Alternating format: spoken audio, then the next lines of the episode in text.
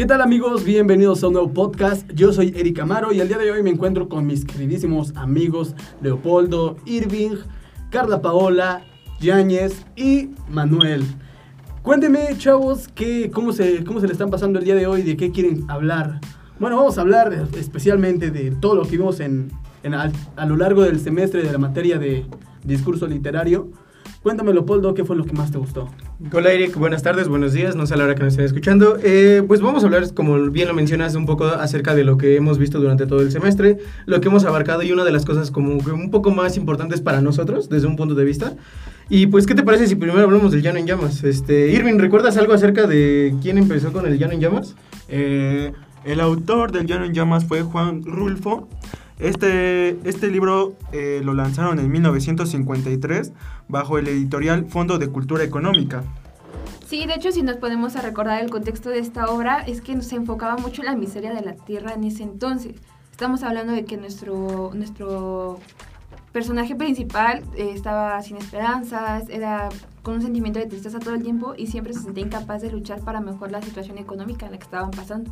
Bueno, también recordemos que esta es una recompilación de varios cuentos. Recuerden que son como diferentes cuentos. Sí, es la perspectiva de, de varias personas, bueno, en este caso de varios relatos que nos narran, sobre todo en la época revolucionaria, ¿no? Que poco se habla, o al menos no le tomamos mucha importancia, pero el, este, cuentos así, libros así, que hizo Juan Rulfo en los relatos, habla sobre, son este... Son varios cuentos, güey, pero... Son es que, 15, la primera edición son 15 cuentos. La, en la primera son 15 cuentos, donde uno de ellos eh, era el Panamericano y otros que eran como inéditos, que se encontraban dentro de la lectura. Yo recuerdo que uno se titulaba el de Nos han dado la tierra. Ese está bien, bien padre porque recordemos que eran, que iban varios, que estaban, varios campesinos, o bueno, personas que estaban viviendo en este entonces que eran pues de escasos recursos, que pues emprendieron una larga caminata. Y sabes lo que a mí me llamó la atención, que había un chavo, un señor, que que llevaba una gallina, güey, porque no, no la quería dejar sola a su misma gallina. ¿Tú qué opinas de eso, Leopoldo? Imagínate cómo es que se vivía en ese entonces. eh, Bueno, un comentario rápido sobre el Llano en Llamas. No olvidemos que Juan Rulfo nos enseña que el- en, e- en este tipo de lecturas no solamente las cosas más terribles se tienen que decir desde un melodrama muy importante. Sí, sí, sí, como lo comentaba este Eric y como lo comentaba ahorita Luis, eh, acerca de lo que me decías de la gallina, pues es que es muy importante la forma en la que lo relata, porque te relata desde una manera muy, como si en verdad él lo estuviera pasando desde ese punto de vista, y era muy eh, realista a la hora de, da- de dar puntuaciones con sus diferentes obras. Pues sí, es que el Llano en Llamas es eso, una obra realista. Pero recordemos que al principio contaba que eran varios hombres que emprendieron la caminata y muchos se fueron muriendo en el camino. Entonces, como que te pones a pensar, güey, y te das cuenta de los contrastes que hay entre, entre esa lectura y la lectura de La Sombra del Caudillo, que es completamente diferente a lo que vemos en el Llano en Llamas. ¿Ustedes qué me pueden decir sobre La Sombra del Caudillo? Yo siento que La Sombra del Caudillo es la historia de las personas privilegiadas de ese entonces. Y realmente el Llano en Llamas se enfoca a lo realista. Y de hecho esto fue lo que hizo llegar más a las personas. ¿Por qué? Porque estamos viendo en La Sombra del Caudillo cómo es que se maneja la política en la ciudad, en la capital. Y en el Llano en Llamas estamos hablando de cómo es la vida en las orillas, de la gente que busca el sueño en la Ciudad de México. eh, Bueno, aparte de eso, estuvimos viendo diferentes temas. Eh, Polo, ¿tú qué nos podrías aportar de este semestre? Bueno, este, recordando una parte de La Sombra del Caudillo, eh, recuerden que también nos dejaron como ver una película acerca de la película. Bueno, esta película se estrenó el 17 de junio de 1960. ¿Cuál es el nombre? Perdón. eh, se llama, ah, sí, igual se llama igual La Sombra del Caudillo. Este, tiene un buen reparto de actores de la época, como fue Ignacio López Tarso, que fue uno de los principales como actores buenos en ese entonces. Este, y sobre todo en la época en la que lo grabaron y que era, eh, si bien todavía no estaba como al cielo del cine de oro, pero era una buena época como para grabar. Y el, el estilo que llevaban era muy apegado al libro, sin embargo cambiaron una que otra cosa que en el libro no, que en el libro viene. Pero aún así yo siento que tienen el mismo objetivo de narrar la transición que pues hay en el poder político y militar que, que hubo también en ese entonces. Eh, la la- su principal suceso o la trama de la película es de la sucesión presidencial, ya que el periodo presidencial del caudillo está por terminar, pero favorece la candidatura del, ge- del general Hilario Jiménez. Eh, Ignacio Aguirre era otro candidato a la presidencia, pero decide, alinearse junto con el caudillo pero después decide cambiar de opinión, sin embargo, es detenido y asesinado. ¿Alguien recuerda si venía por capítulos o por cómo venía la sombra del caudillo? En la película, no. En la película venía solamente así, ¿no? Sí, la película- En el libro creo que son por capítulos, 29 capítulos, una Ah, cosa sí, así. sí, ¿no? sí, pero eran, sí, eran varios. Ajá, era- eran varios capítulos en los cuales marcaba como, eh, pues, la historia. Sí, y oigan, ¿saben qué es lo chistoso? Que hace un rato veníamos, precisamente venía hablando con Polo y nos pasamos por el andador que hay acá en la calle 5 de Mayo y no sé por qué se me vino a la mente hablarles acerca del boom latinoamericano, tal vez porque allá se encuentra Elena, ¿qué es Elena Garro o Elena, Elena Garro, Ajá, Elena Garro, Elena Garro. Entonces, chavos, ¿ustedes qué opinan sobre el boom latinoamericano, este movimiento que pues que fue clave, pero también, bueno, yo siento que fue un más movimiento editorial de marketing. No sé ustedes qué opinan. Sí, y fue muy centrado en las novelas. Fue Sí. más centrado en las novelas. Sí, po- o sea, bueno, este periodo casi fue, fueron 10 años, que fue del 60 al 70 en, en México y en toda Latinoamérica. Por ejemplo, Carlos Fuentes, es- que escribió Aura, que es de hecho de una de sus este, novelas más, más populares. eh, esta, bueno, si no saben, esta novela narra sobre la perspectiva de, de un mexicano que va a buscar empleo y se encuentra con un, un viaje, un, un- es como una historia muy mágica, donde no quiero este, abarcar más un poco de la historia, si te interesa puedes leerla. Esta historia habla sobre este mexicano que busca empleo, obviamente ya sean, es- estamos hablando igual sobre todo lo que pasó después de la Revolución Mexicana, pero este mexicano se encuentra con una viejita a la cual va a ayudarles a dar a su servicio porque va a terminar de escribir la historia de su difunto esposo, pero también se enamora profundamente de una persona eh, que se marca mal la historia y obviamente si lees el libro puedes entenderlo mucho mejor.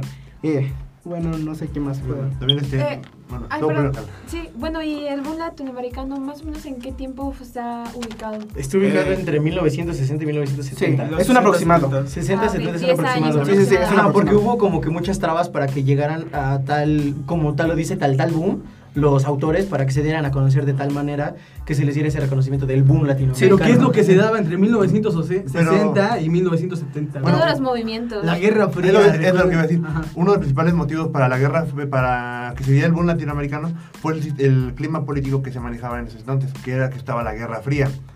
Y bueno, ¿qué es lo que retrata prácticamente el boom latinoamericano? Para ustedes, ¿qué es lo que retrata?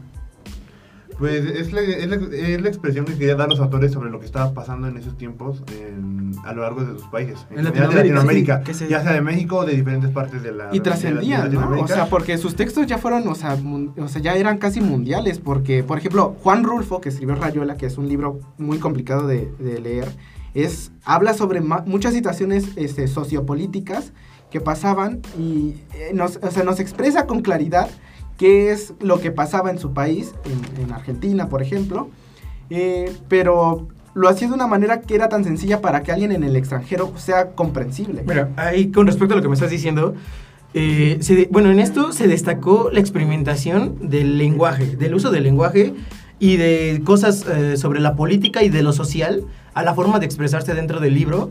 Se utilizó mucho como diferentes puntos en los cuales se ocupaba eso para que, la, para que diferentes partes del mundo eh, se dieran cuenta del lenguaje que se hablaba en, en Latinoamérica. Sí, Pues. en Latinoamérica en general. ¿Y sabes qué es lo curioso de Rayuela, güey? Es que se puede leer de cuatro formas distintas. Sí. ¿Cuáles son las formas? Eh, recuerdo que una era leerla pues como normal, ¿no? De principio a fin.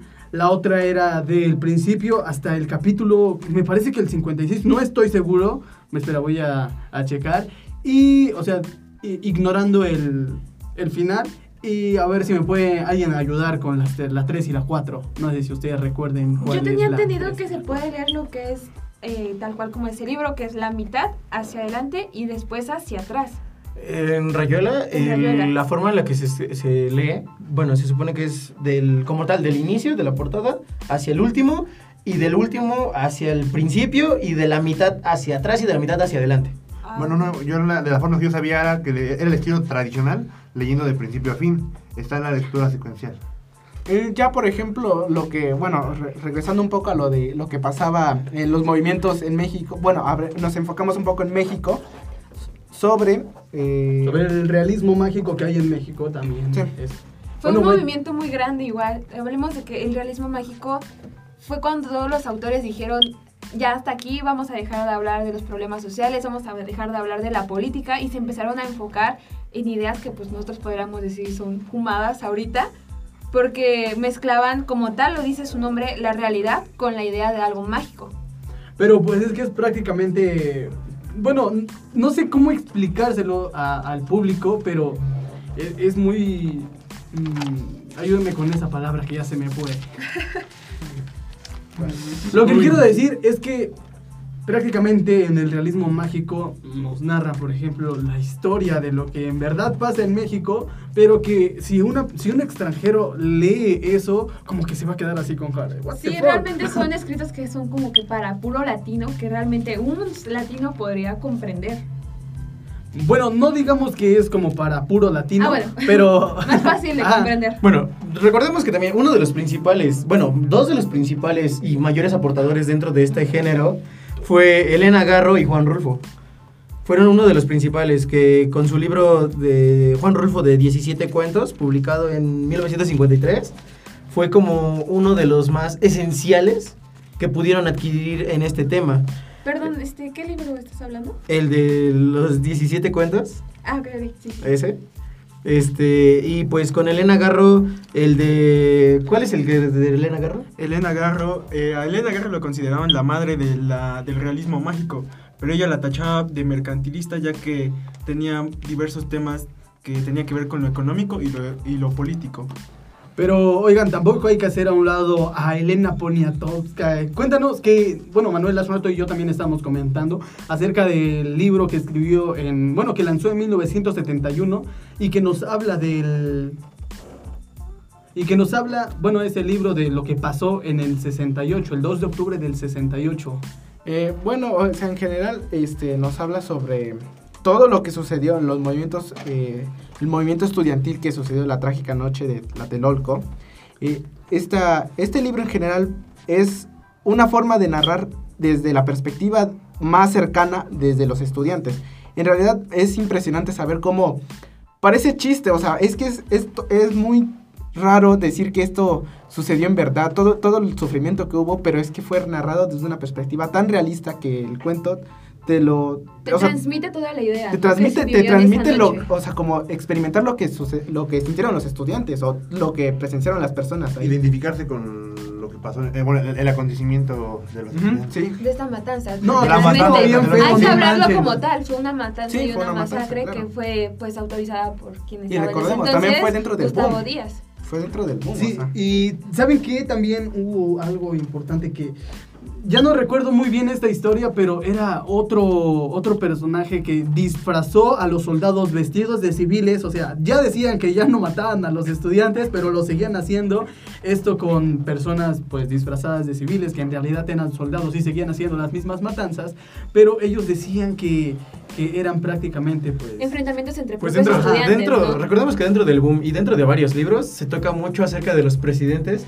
de una manera disfrazada en algunos casos y de otra muy directa. Toda la literatura Sí. que vimos, bueno, en su gran mayoría la literatura mexicana, la que vimos alrededor de esta materia, este, nos habla mucho sobre lo que la realidad de México, ¿no? La realidad política. y- La cruda realidad. la cruda realidad. Esa- No, y desde el inicio, o sea, desde las, desde la- las lecturas que vimos en el inicio hasta Como ahorita nos dimos cuenta de cómo en realidad es el mexicano. Que ese es La- el tema principal que... la, la evolución, la evolución dentro del, de México, pero desde una manera más cruda. Es que no digamos la evolución porque seguimos siendo, o sea, Sí. si te pones a pensar, seguimos siendo la misma persona, pero en, solamente que en diferentes epo- épocas, güey.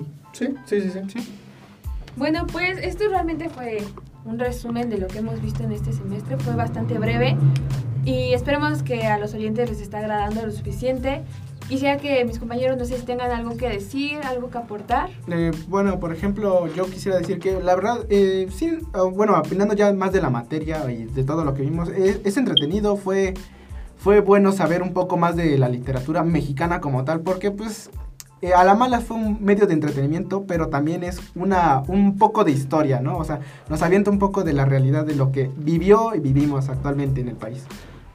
Que, o sea, también combinándolo con otras materias que tuvimos, eh, ahí sí nos dimos cuenta cómo es que fue bueno, las diversas etapas que pasó durante el tiempo para saber lo que en realidad somos los mexicanos. Y dentro de, como lo decía este Manuel, de la materia como tal, pues nos ayudó mucho en el, en el tema de literatura, de darnos a conocer de una manera diferente tomar las lecturas que venían y como tenerle más conciencia a lo que estamos leyendo sin irnos tanto a lo superficial solamente. Sí, es cierto.